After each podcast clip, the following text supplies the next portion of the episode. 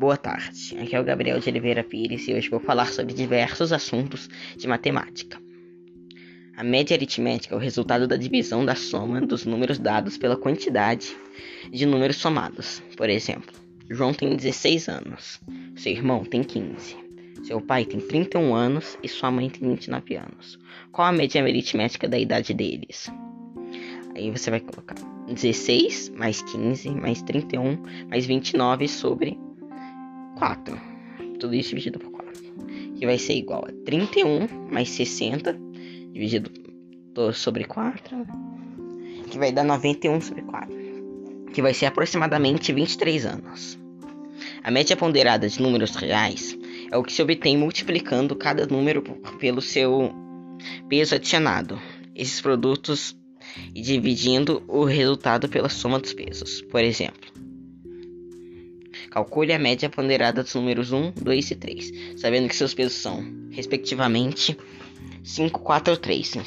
MP vai ser igual a 1 vezes 5 mais 2 vezes 4 mais 5 vezes 3.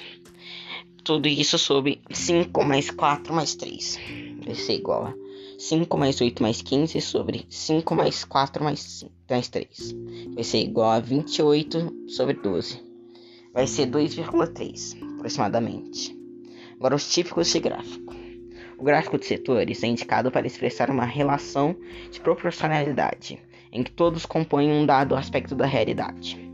O gráfico de linhas é usado para demonstrar uma sequência numérica de um certo dado ao longo do tempo, demonstrar evoluções ou regressões que acontecem em sequência, para que o comportamento seja observado.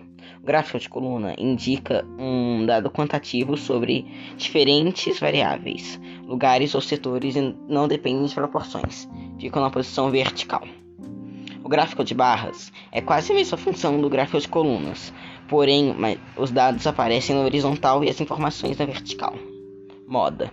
Na estatística de moda, uma distribuição de frequência é o número observado com a maior frequência. Mediana é o termo central da sequência formada pelos valores observados quando colocados em ordem monótona, não decrescente. Probabilidade é o experimento aleatório. Experimento aleatório é aquele que se repetido várias vezes, sob condições idênticas, produz resultados imprevisíveis. Exemplo: Pedro e Henrique estavam jogando um dado de seis faces durante um jogo de tabuleiro. Primeira jogada deu 5. Segunda jogada deu 6. Terceira jogada deu 1. Um. Quarta jogada deu 3. Espaço amostral. Chamamos de espaço amostral o conjunto de todas as possibilidades de um experimento aleatório. Exemplo. No caso de Pedro e Henrique, o espaço amostral é representado por U igual a 1, 2, 3, 4, 5, 6. Evento impossível. Aquele que sua chance de ocorrer é sempre zero. Por exemplo, Mariano tem um dado de 6 faces.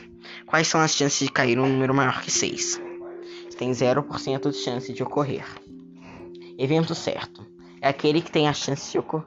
É aquele que sempre tem a chance de ocorrer. Por exemplo, em um dado de 6 faces, qual a chance de cair um número par? Tem 50% de chance de cair um número par.